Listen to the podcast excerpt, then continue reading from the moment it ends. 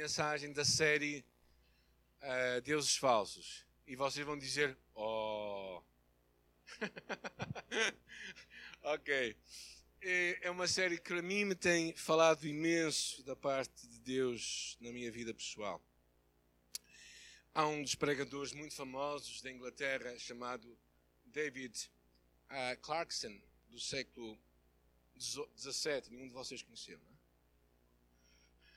é? Uh, uh, e ele deixou uma, uma frase interessante. Ele falou muito acerca desta questão dos deuses falsos. E nós falamos acerca de deuses falsos, é tudo aquilo que ocupa no nosso coração um lugar que só pertence a Deus.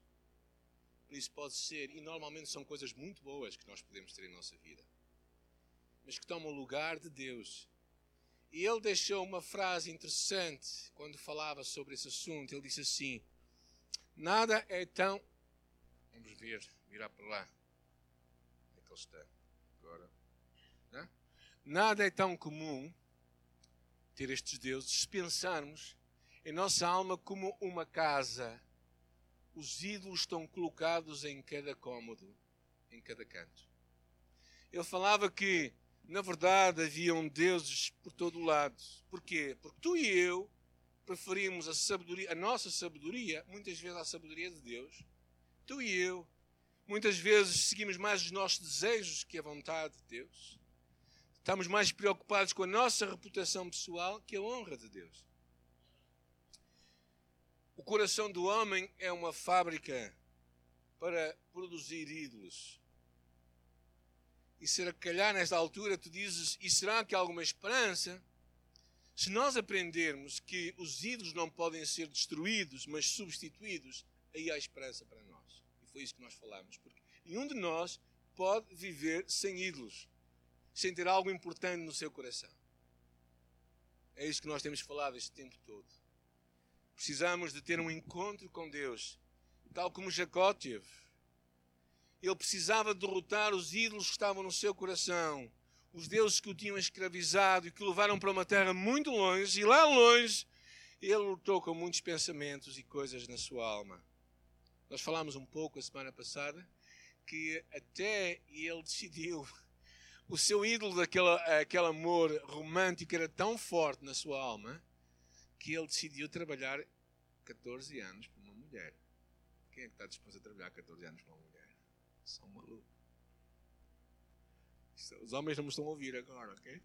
Mas, mas ele fez isso e trabalhou muito mais para alimentar o engano daquele sogro que era Labão. Hoje vamos falar acerca um pouco da vida de Elão. Jacó fugiu do seu irmão para uma terra distante. Lá se casou com Lia e depois com Raquel, com as suas servas de quem teve filhos. Seu sogro e seu cunhados, que eram primos diretos, se ressentiram e tinham inveja de Jacó. Deus parece que escolhia abençoar Jacó. E então ele teve que escolher ou ficava lá e criava uma briga grande familiar, ou então decidia sair de lá e voltar para a sua terra, sua terra de origem, e enfrentar de volta o seu irmão que tinha deixado enganado. Raquel, a esposa de Jacó, decide sair da casa dos pais e rouba os ídolos do seu pai. Curioso isto. Encontramos a história em Gênesis capítulo 31. Vamos ler Gênesis 32, mas se quiserem já ir para lá. Gênesis 31, 19, encontramos Raquel a roubar os ídolos dos seus pais. Por que é que ela roubou os ídolos do pai? Era como que uma espécie de seguro espiritual. Se o Deus verdadeiro falhasse, ela tinha um outro Deus a quem recorrer ela não tinha percebido que Deus não é um recurso a mais na nossa vida. Deus não é algo a mais na nossa agenda. Ou Ele é a nossa agenda, ou Ele não é nada, não é nada para nós. Raquel não tinha entendido muito bem isso. Então ele, Jacó decide então partir, deixar o seu sogro com toda a sua família. É, e claro, ao pensar retornar, retornar para o seu irmão, enfrentando a ira do seu irmão, ele recebe notícias que o alarmam. Encontramos lá em 32:6. Fomos a teu irmão Isaú e também ele vem encontrar-te e 400 homens com ele. O que é que ele pensa? O que é que vocês acham que ele pensa? É, é agora que eu vou perder o pescoço, não é? Já vou levar, o meu irmão vai me matar. E claro, ele ficou amedrontado. E nessa altura ele ora a Deus. Envia um enorme número de presentes para acalmar, pensava ele, a ira do seu irmão. e depois divide a sua família em dois. Envia aqueles menos importantes à frente e os mais importantes para ele atrás. É? Nós conhecemos a história. E nesta altura, Jacó senta-se e passa a noite sozinho. No dia seguinte, a sua vida ia ser decidida. Pensem bem, toda a sua vida ia ser decidida. Toda a vida em luta com o seu irmão Esaú. Se nós lembrarmos um pouco a história, no, no, no, eles eram gêmeos. E o seu irmão Esaú passou à frente dele no seu nascimento. Uh, e, e, ao nascer primeiro tornou-se o primogênito. E como primogênito, ele tinha direito à bênção do primogênito. A bênção do primogênito era uma bênção que era uma bênção mais emocional e familiar, cerimonial, do que, do que tão só uma questão financeira. Tinha muito mais a ver com um aspecto espiritual e emocional do que outra coisa qualquer. Então, basicamente, ele nasceu pensando assim: meu pai ama mais o meu irmão do que a mim. A sua mãe entrou no jogo. E o que é que ela fez? Como boa mãe, amou mais a ele do que ao irmão. Encontramos aqui uma família tipicamente disfuncional do século XXI. Ok? Os problemas que hoje vivemos não são muito novos, têm simplesmente roupagens diferentes. Todo ser humano quer ser abençoado. O que ele queria basicamente ouvir do seu pai e por isso é que ele decidiu enganar o seu pai. O seu pai estava velho, já a ficar cego. E quando chega a hora do seu pai decretar a sua bênção sobre o filho mais velho, o que é que ele faz? A sua mãe toma vantagem e diz: Olha, tu vais à frente, faz de conta que és o teu irmão e o teu pai te vai abençoar. O que ele queria basicamente ouvir do seu pai foi o que ele ouviu. Mesmo sabendo que aquela bênção não iria perdurar muito, no sentido em que ele ia ser descoberto.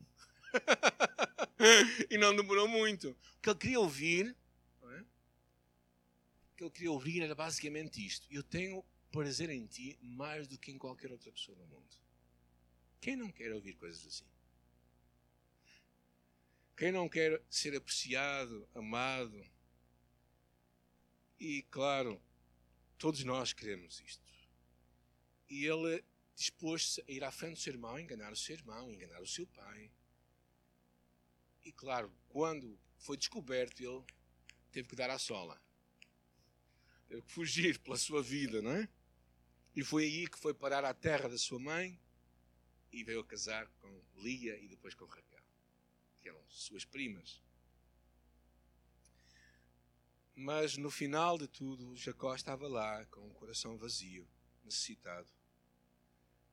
As relações que ele tinha eram sempre tempestuosas a sua idolatria por Raquel tinha sido tão má que ela realmente criou uma família completamente disfuncional. Inveja entre as duas irmãs, casaram com o mesmo homem. Inveja entre os filhos que ele tinha, que ele começou depois a fazer prediletos, e ele próprio, assim como ele havia sido esquecido para trás, ele cumpriu o seu ADN, como tantos de nós cumprimos, as nossas famílias, repetimos os erros de familiares. E ele repetiu os erros. Ele tinha uns filhos que ele amava mais do que outros. E mostrava isso. Nós sabemos mais à frente que um deles decide até mostrar-se José. É? Mostrar a sua roupa, mostrar que ele era mais importante que os irmãos. Isso lhe custou uma viagem até ao Egito de graça. Não, teve que pagar. Aí, aí, não teve que pagar, não é? Mas Ou seja, os erros se repetem. E se nós não temos um encontro com Deus, eles vão continuar a repetir. Quando ele está a caminho, ele, quando ele vê aquele exército a vir, ele pensa: o meu dia D chegou. E, uh, e uma coisa estranha acontece, não é? Nós conhecemos, vamos ler lá em 32, 24 a 31. Diz: Jacó, porém, ficou só e lutou com ele um homem, até que Alva subiu. E vendo este que não prevalecia contra ele, tocou a juntura da sua coxa e se deslocou a juntura da coxa de Jacó, lutando com ele. E disse: Deixa-me ir, porque Alva já subiu. Porém, ele disse: Não te deixarei ir, se não me abençoares. Ele disse: Qual é o teu nome? E ele disse: Jacó. Agora, Jacó quer dizer enganador. Ele precisava de um novo nome e Deus o deu naquela altura. E então disse: Não te chamarás Jacó, mas Israel. Como um príncipe lutaste com Deus e com os homens e prevalecestes. E Jacó lhe disse e disse: Dá-me, peço-te a saber o teu nome. Diz-me, porque me perguntas pelo meu nome. E abençoou ali. E chamou Jacó ao nome daquele lugar Peniel, porque dizia: Tenho visto Deus face a face, e a minha alma foi salva. E saiu-lhe o sol quando passou a Peniel e manquejava da sua coxa. Quem era esta figura misteriosa que lhe aparece? É curioso aqui, o, o autor, o escritor não diz quem era. De propósito, dá algumas pistas que eu acho interessantes. A primeira delas é que ele tocou a sua coxa. A expressão parece do hebraico de tocar é dar uma pancadinha. Ou seja, aquele homem, aquele ser, aquele ser tocou de uma forma controlada em Jacó para não o matar. E outra coisa que nós percebemos é que aquela figura insiste que devia-se ir embora antes que amanhã chegasse. Porque amanhã estava a chegar. Porquê? Porque ele sabia que ninguém podia ver o rosto de Deus e viver. Por isso acreditamos muito bem que o que Jacó teve naquele momento foi um encontro com Deus. Jacó lutou com Deus. E ele, em vez de soltar, Deus lhe diz, ele diz a Deus, e eu não te deixarei ir até que me abençoes. Jacó calha a ficha naquele momento. Ele pensa assim, que idiota que eu fui. Aqui está o que sempre eu procurei, a bênção de Deus busquei na aprovação do meu pai, na beleza de Raquel, mas ela estava em Deus. Por isso, agora não te deixarei ir até que me abençoes. Não, não importa se eu vou morrer no processo, mas nada vai importar a menos que eu tenha a tua bênção. E a bênção que era dada não era nenhum bem, eram umas palavras que saíam da boca de alguém para abençoar. Como Jesus ouviu aquelas palavras do Pai quando disse: Eis o meu filho amado em quem eu tenho prazer. O que Jacó queria ouvir era de Deus uma palavra. E ele ouviu. Não sabemos o quê. Já viram? Não sabemos o quê. Aqui a Escritura não diz. Mas ele ouviu Deus falar com ele. Ouviu algo de Deus. Eu acho muito interessante pensarmos nisso. Porque a briga terminou. Ele ficou aliviado. Quando nós pensamos nisto, na fraqueza de Deus, percebemos uma coisa. No Novo Testamento temos algumas pistas para pensar acerca desta questão da fraqueza. No escuro com Jacó, Deus fingiu ser fraco para salvar a sua vida. Não é? Porque Deus poderia terminá-lo. Mas no escuro do Calvário, o Senhor aparece como um homem e se torna fraco para nos salvar a nós. Jacó não fugiu a fim de ganhar as bênçãos de Deus. Quando Jesus encarou a cruz, embora pudesse ter desistido, Jesus se manteve em obediência pelo custo da sua vida, para ganhar as bênçãos de Deus, não para ele, mas para todos nós que estamos aqui esta manhã. É interessante que diz a palavra em Gálatas: Cristo nos resgatou da maldição da lei fazendo-se maldição por nós. Porque está escrito: Maldito todo aquele que for pendurado no madeiro, para que a bênção de Abraão chegue aos gentios por Jesus Cristo. E para que pela fé nós recebamos a promessa do Espírito. Que promessa incrível! Por causa da fraqueza da cruz, tu e eu podemos receber a bênção de Abraão, a bênção do avô deste homem que estamos a falar hoje, a bênção de um Deus que nos salva, que vem ao nosso encontro na nossa fraqueza e que nos permite chamar a Deus Abba Pai, Paizinho. Permite-nos aproximar dele com a plena certeza da aceitação, como nesta manhã nós ouvimos pelo louvor também. A certeza de que Deus nos aceita tal qual nós somos. O que é que tu ouves no teu interior acerca de Deus? Será que tu consegues ouvir um Deus que fala contigo? Tu és o meu filho amado em quem eu tenho prazer? Ou será que na tua cabeça só está aquela ideia? Não, tu portaste mal, eu vou te castigar. O que, é que está no teu espírito hoje, nesta manhã, neste lugar? Se tu fechares os teus olhos, qual a palavra que tu consegues ouvir de Deus para ti? Será que tu consegues ouvir a sua bênção na tua vida? Será que tu consegues perceber que Ele tem prazer em ti? Ou será que no teu espírito há tanta perturbação que não consegues ouvir nada disso, mas só condenação em tua vida? É interessante que diz 1 eh, Coríntios, porque a loucura de Deus é mais sábia que os homens e a fraqueza de Deus é mais forte que os homens. Deus decide nos dar um novo nome e alguns dos novos nomes que nós encontramos. Temos um curso chamado Curso Graça, e uma das lições que nós falamos é acerca do novo nome que Deus nos dá. E alguns dos novos nomes, novos nomes que Deus nos dá é que tu e eu somos limpos. Não temos de ter vergonha. Somos protegidos por Deus. Somos preciosos, amados por Deus, planeados por Deus. Ou seja, amigos de Cristo herdeiros com Ele. Ou seja, tu e eu somos verdadeiramente cobertos com a graça de Deus.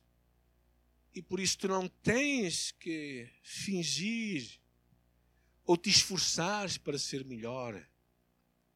Tu tens que viver como um filho amado de Deus. E como filho amado de Deus, tu vais viver o que Deus tem para ti. Porquê? Porque nenhum filho que se sente amado tem tanto prazer a não ser ver o seu pai contente com é isso que Deus quer também de ti e de mim. É importante tu e eu percebermos os ídolos que vamos tendo em nossa vida. O apóstolo Paulo percebeu claramente isto em Romanos, quando ele diz: Porquanto, tendo conhecido a Deus, não o glorificaram como Deus e não lhe deram graças, pois mudaram a verdade de Deus em mentira e honraram e serviram mais a criatura do que o Criador. Paulo compreende que todos os pecados são basicamente uma incapacidade de nós tornarmos Deus o centro e o, o rei da nossa vida. Martinho Lutero, quando escreveu o seu catecismo, o catecismo maior, ele escreve que, que todos os mandamentos começam com, depois do primeiro, que tem a ver com a idolatria. Não é? Porquê que este vem em primeiro? Porque, segundo ele, a motivação da quebra da lei está na idolatria. Nós nunca quebramos os demais sem quebrar o primeiro. Vamos pensar num caso concreto. Por exemplo, porquê que nós mentimos às vezes? Talvez queiramos ser aprovados pelos homens. Talvez a nossa reputação esteja em jogo. Talvez algum interesse financeiro maior. Ou seja, talvez tenhamos. Ou seja, tudo isto revela que há outras coisas muito mais importantes para nós do que o próprio Deus. Por isso é que nós mentimos. Por isso é que nós enganamos. Por isso é que nós pecamos, basicamente. É porque Deus deixa de ser mais valioso para nós em nosso coração. Assim, precisamos de ter uma consciência clara quais são os deuses por trás da nossa cultura e da nossa vida. Como é que tu identificas os teus ídolos? Algumas pistas para nós. Primeiro, pensa na tua imaginação. O que é que tu começas a pensar sem grande esforço? O que é que é mais importante para ti? O que é que gostas de sonhar acordado? O que é que te dá conforto à tua alma, não é?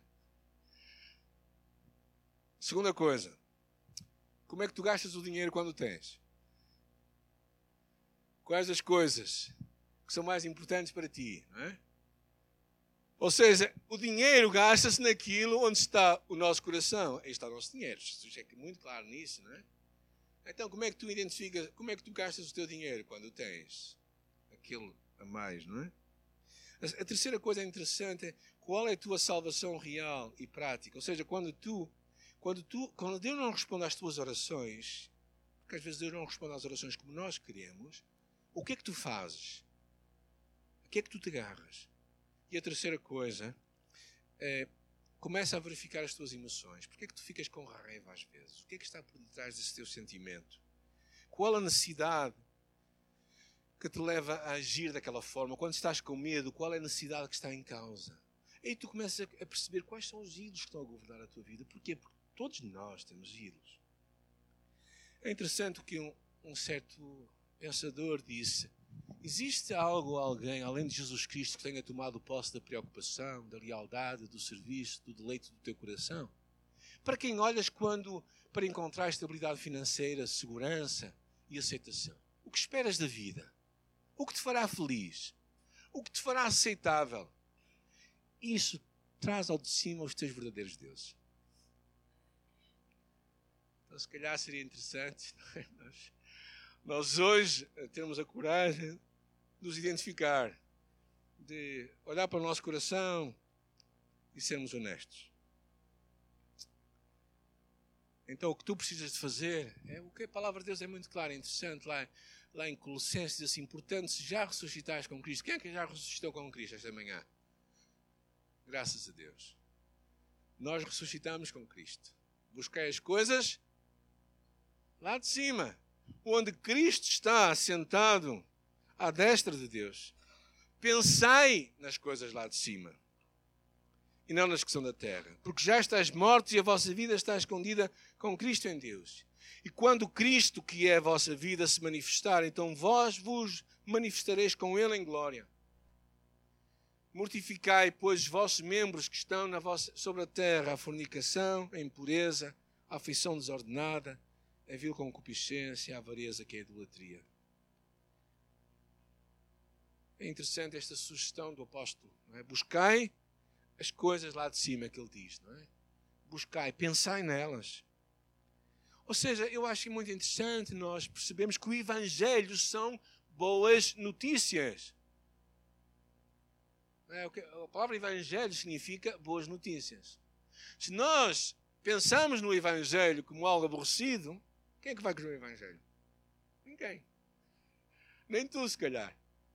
Então é muito importante nós, nós percebermos no Evangelho e verdadeiramente estarmos percebendo que o Evangelho tem que ser fundamentado na alegria e no prazer, mais do que no medo e da culpa. Por isso, quando tu pensas em Deus e na tua relação com Deus, o que deve te mover é aquela ideia de que tu vais encontrar Deus de perto de ti. Todos nós conhecemos a história de Adão e Eva. É? Quando eles pecaram, o que, é que eles, o que é que aconteceu quando Deus os procurou? Porquê? Porque tinham medo, tinham vergonha, tinham medo. Se a tua relação com Deus é baseada no medo, na vergonha, no que quer que seja, tu vais querer fugir de Deus, esconder-te dele. Mas tu percebes que Deus tem prazer em ti, então nada melhor do que ter prazer em Deus. Falando em netos, Amilcar. Eu tenho só dois ainda, mas vou ter mais se Deus quiser. É, mas das coisas mais emocionantes é o prazer que nós temos. E queremos esse tempo com eles. Porquê? Porque temos prazer nisso. Quando tu pensas em Deus, o que é que te move no teu coração? Será que há prazer, há gosto em Deus? Ou será que o que tu pensas é fugir de Deus? Medo de Deus. Medo que Deus descubra quem tu és, afinal. Se Ele descobrir, Será que ele vai gostar de ti? Será que Deus vai gostar de ti se descobrir quem tu és? Eu sei que vai. Porquê? Porque Ele te ama. E me ama a E eu acho interessante pensarmos nisso, porque se transformarmos se o nosso trabalho tem sido transformado em ídolo em nossa vida. Não sei se alguém tem esse pensamento. Alguém já descobriu que o trabalho era o seu ídolo? Eu já. Se a tua relação com a família tornou-se um ídolo em tua vida, e são coisas boas, como eu falei, a chamada não é nós deixarmos de amar o trabalho ou de amar a nossa família, mas é amarmos a Cristo bem mais do que amamos essas coisas. E elas tomam o seu lugar. Quando nós tomamos Cristo algo mais importante em nossa vida, como nós cantamos há um bocado, tu és tudo o que eu preciso para viver. Quando nós chegamos a este ponto, honestamente, então Cristo passa a ser aquele que vai definir toda a nossa vida. E ficamos satisfeitos, como dizia Filipenses, alegrai-vos no Senhor, eu vos digo, alegrai-vos sempre.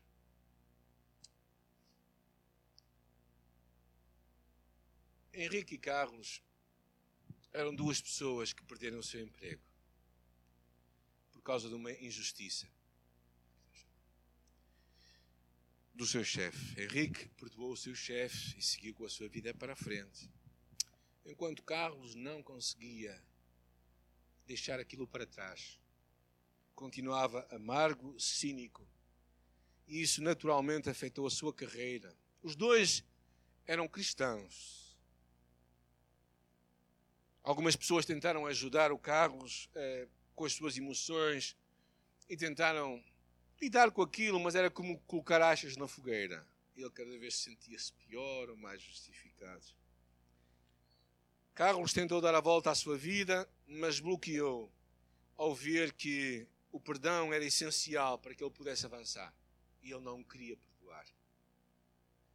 Também percebeu que, ainda que tecnicamente acreditasse que era amado pela graça de Deus, aquilo não tinha chegado ao seu coração.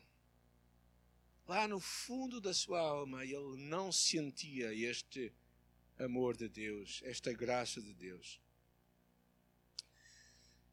E nós precisamos de interiorizar, de pôr as verdades do Evangelho em vídeo em nossa vida para que molde a forma como nós sentimos e como nós pensamos e por isso como nós vamos viver.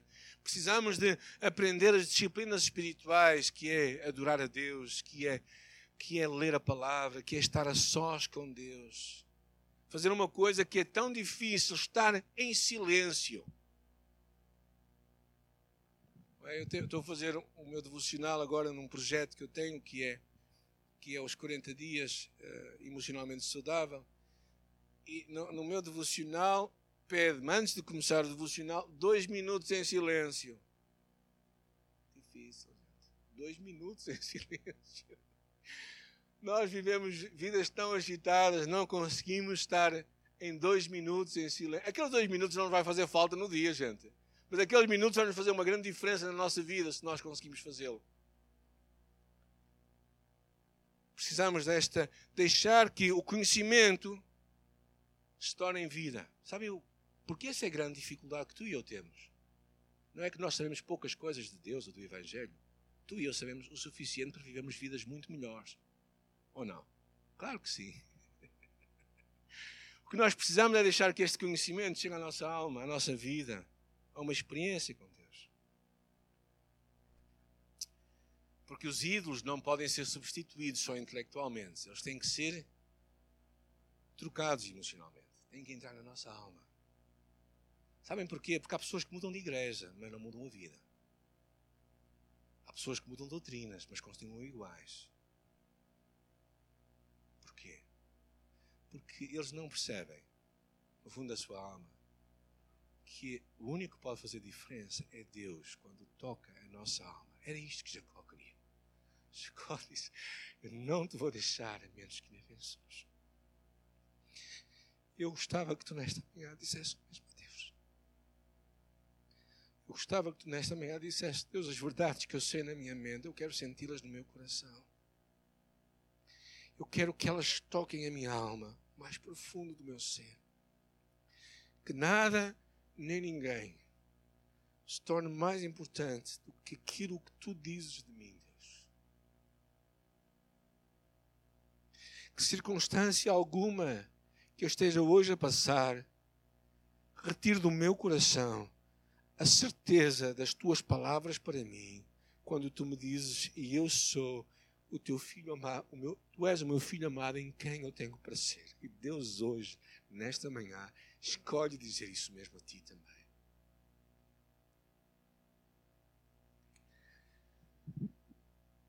nos anos 60 e 70, na América, construía-se uma das grandes estradas que eles têm, são as interestaduais, que basicamente cruzam a América toda de cima até baixo.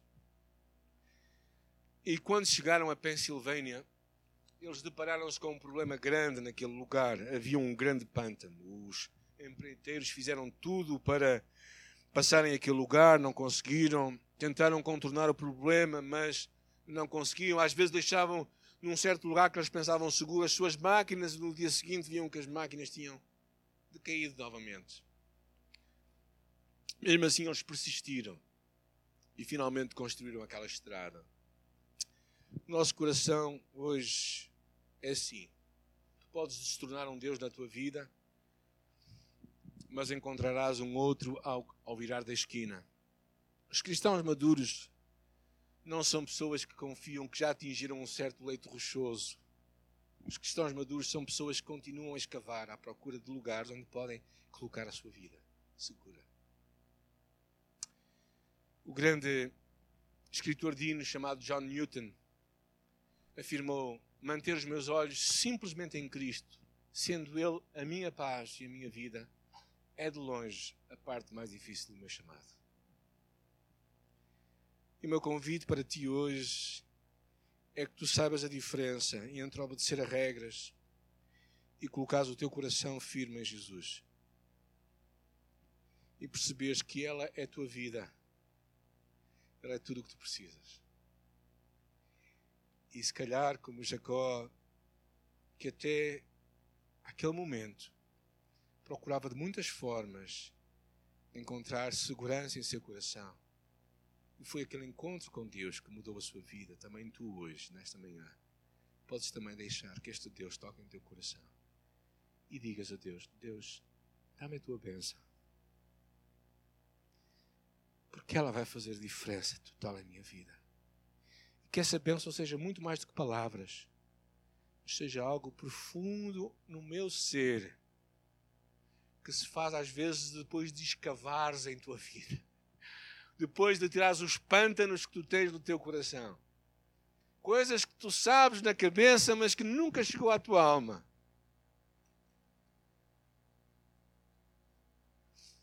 Há um tempo atrás eu estava nos Estados, lá no Brasil, a fazermos um retiro, eu e minha esposa. E, e a pregadora lá disse: quem tem, quem tem, quem está em paz se hoje estiver de encontrar com Deus? Oh, toda a gente foi à frente com medo do que Deus iria dizer. E eu digo-vos sinceramente: se Deus viesse hoje a este lugar, eu estou em paz. Não porque eu sou perfeito, não porque eu sou melhor do que ninguém. Mas sabes porquê? Porque eu estou plenamente certo que a minha identidade, quem eu sou em Cristo, é suficiente para ter o seu abraço. Será que eu gostaria de fazer coisas melhores? Claro que sim. Mas eu não vou estar a viver atormentado com pensamentos de condenação na minha vida. Eu não vou deixar que a condenação governe a minha agenda. Eu vou deixar que a aceitação e o amor de Deus governem a minha agenda. É isso que nos vai fazer amar mais a Deus e não ter medo dele. Senhor, nesta manhã eu oro por a tua palavra que nós temos ouvido neste lugar, pela música, pelo testemunho também, pela tua obra que está a acontecer lá em Casombo, Senhor Jesus pelo mover do teu Espírito Santo em todo lugar. Eu te agradeço pela tua palavra, Senhor, que deste ao teu filho Jesus, que eu estou certo que darás também a nós, teus filhos. Tu és o meu filho amado, em quem eu tenho prazer. Ó oh Deus, não nos deixes sair deste lugar, a menos que nos abençoes. Não permitas que continuemos sabendo muito acerca de Ti e vivendo tão pouco o teu Evangelho, as boas novas de Jesus. Eu oro, Senhor, que nesta manhã, quem nós somos, seja o que move a nossa vida e o nosso coração. E te dou muitas graças, Pai, por podermos chegar perante Ti, não com medo, mas sabendo que Tu podes até dar um pequeno toque em nossa vida. Não para nos destruir, mas para mostrar que nos amas permite que nós não abandonemos o lugar até que ouçamos de ti a bênção que enriquece a nossa alma. E fazemos não por nós, não pelas nossas conquistas, mas por causa de Jesus, nosso Senhor e Salvador. Em seu nome nós oramos agradecidos. Amém.